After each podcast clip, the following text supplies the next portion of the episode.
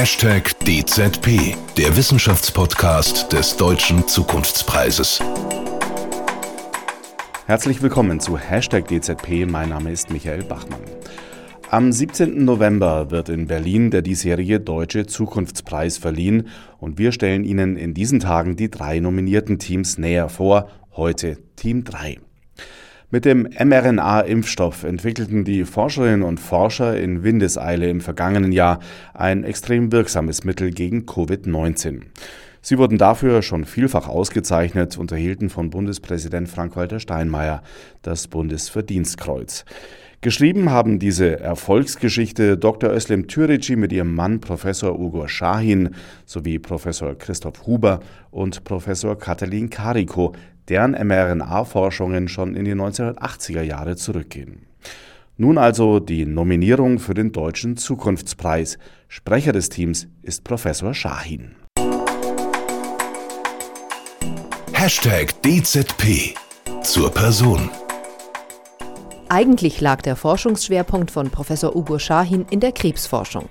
An den Universitäten Mainz und im saarländischen Homburg, wo er auch seine spätere Frau Özlem Türeci kennenlernte, konzentrierte er sich auf die Entwicklung von Immuntherapien mit mRNA-Molekülen.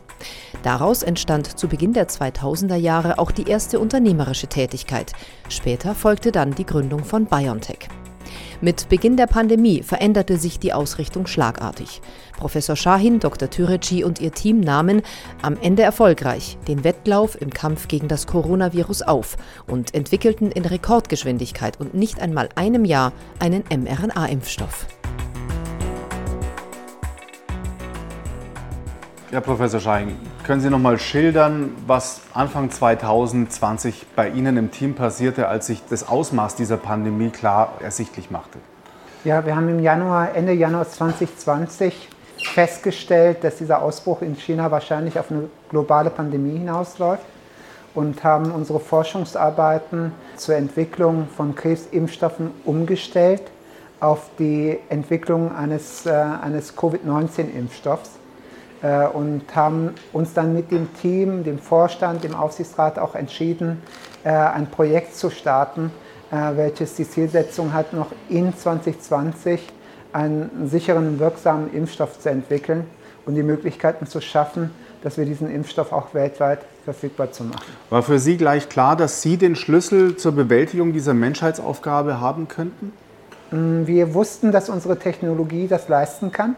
Wir hatten in den 20 Jahren davor unsere mRNA-Technologie so aufgebaut, dass wir sehr schnell maßgeschneiderte Impfstoffe für Krebspatienten entwickeln konnten und äh, haben diese Technologie nutzen können, äh, weil, weil sie eben als eine Grundeigenschaft äh, die Möglichkeit bietet, innerhalb von wenigen Wochen Impfstoffe zu generieren.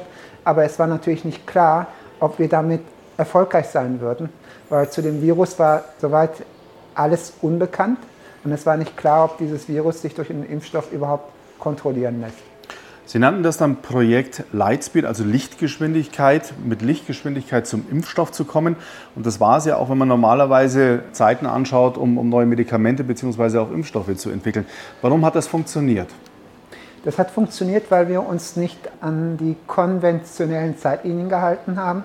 Normalerweise macht man eine Entwicklung so, dass man die Resultate abwartet, um den nächsten Schritt äh, zu initiieren. Man macht die Schritte sequenziell. Und wir haben die Fragen, Fragen gestellt, was können wir Menschen mögliche, mögliche tun, um dieses Projekt, äh, Projekt schneller zu machen, ohne Abkürzungen zu nehmen. Das heißt, wir haben die Zeitlinien kondensiert, indem wir zum Beispiel äh, Schichtdienst eingeführt haben, 24-7. Wir haben mit den Behörden sehr eng zusammengearbeitet. Normalerweise dauert es drei Monate, bis eine Behörde sich meldet. Und in der Pandemie war es eben möglich, fast im täglichen Austausch mit den Behörden diese Entwicklung voranzutreiben. Wann war dann der Zeitpunkt, als Sie wussten, wir haben die Lösung und wie hat sich das angefühlt? Das war an dem Tag, ich glaube, das war der 9. November, als äh, eine unabhängige Gruppe äh, die Phase 3 Daten evaluiert hat. Äh, wir haben ja eine, eine sogenannte randomisierte Doppelblindstudie durchgeführt, wo, wo Personen, Probanden entweder unseren Impfstoff bekommen haben oder ein Placebo, eine Kontrollsubstanz bekommen haben. Und die zentrale Frage in so einer großen Studie mit über 40.000 Probanden ist, äh, hat die Kontrollgruppe mehr oder weniger Infektionen und Erkrankungsfälle als die geimpfte Gruppe? Und dabei haben wir festgestellt, äh, wir sind an einem Sonntagabend angerufen worden, äh, dass das Ergebnis positiv ist und viel besser ist, als äh, wir uns äh, das erträumen äh, konnten. 95% Wirksamkeit mit, äh, der, mit, mit, nahezu gleicher Wirksamkeit bei der jüngeren als auch bei der, bei der besonders gefährdeten älteren Population. Wie kann man sich die Arbeit in Ihrem Team vorstellen in dieser unglaublich intensiven Phase? Forschung auf der einen Seite, das Management, das erforderlich war, aber dann natürlich auch ja, das Interesse der Öffentlichkeit, das sie bedienen mussten. Letztlich dann aber auch noch der Aufbau von Strukturen, um am Ende in diesem Jahr drei Milliarden Impfdosen herzustellen. Was haben Sie getan? Wie hat das funktioniert? Also das war natürlich eine gewaltige Herausforderung, sowohl einen Impfstoff in kürzester Zeit äh, zu entwickeln, als auch die Produktion hochzufahren. Das war nur möglich dadurch, dass wir ein großartiges Team haben, Mitarbeiter aus über 60 Nationen Mitarbeiter, die mit uns teilweise über 20 Jahre schon zusammenarbeiten. Wir haben einen Vorstand, der sich die Aufgaben aufgeteilt hat, sodass dass, äh, äh, dass, äh, Frau Thüregi und ich uns um die medizinische Entwicklung des Impfstoffs gekümmert haben, Kollegen sich um Produktionsthemen gekümmert haben oder auch zum Beispiel die Finanzierung sicherstellen konnten.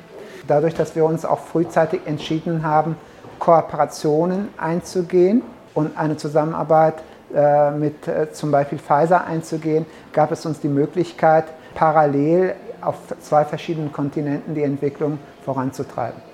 Soweit Ugur Shahin, Sprecher von Team 3 zu dieser atemberaubenden Erfolgsgeschichte, die damit aber noch nicht vorbei ist. Im Gegenteil, für Dr. Özlem Türici hat sie mit der Corona-Pandemie gerade erst begonnen. Denn für die mRNA-Technologie, an der seit den 1980er Jahren geforscht wird, sei das der Durchbruch gewesen, so Türici bei der offiziellen nominierten Vorstellung. Das war eine Feuertaufe für die mRNA, die äh, hier zum ersten Mal gezeigt hat, dass sie das äh, Zeug hat, ein richtiges Problem zu lösen und einen Unterschied zu machen, in diesem Fall gegen einen pandemischen Virus und sich nun validiert hat.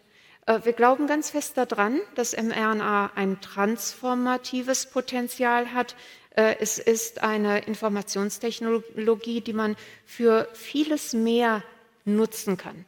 Wir haben jetzt sehr ausführlich über Impfstoffe gesprochen und bei Impfstoffen ist es so, dass man zum einen den Steckbrief liefert, das ist dieser Bauplan, und zum anderen aber auch, äh, und das kann man machen, weil die mRNA biochemisch diese Information auch erhält, zum anderen aber auch diesen Zellen, den Trainern des Immunsystems, die Information vermittelt, das ist der Steckbrief und hier muss attackiert werden. Und das ist natürlich das, der Mechanismus, den wir bei Infektionen und bei Krebserkrankungen brauchen, wo wir dann über diesen Bauplan sehr präzise gegen die richtige Struktur dirigieren können.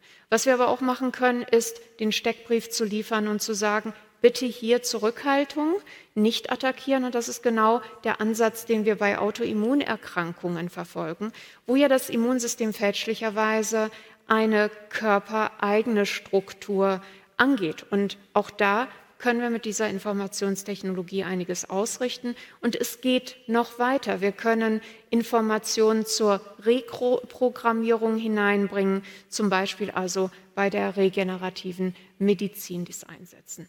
Wir sehen also ein großes Potenzial und hoffen, dass wir all das, was wir gelernt haben, in der Pandemie nutzen können für diese weiteren Aufgaben.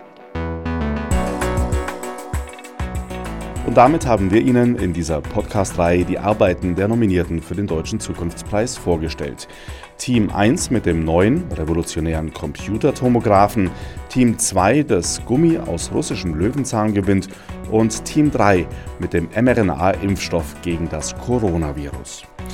Die Qual der Wahl hat nun die Jury, die am 17. November die Entscheidung über das diesjährige Siegerteam treffen wird.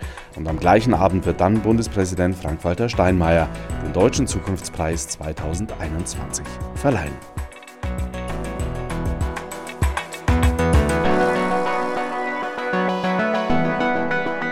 Hashtag DZP, der Wissenschaftspodcast des Deutschen Zukunftspreises.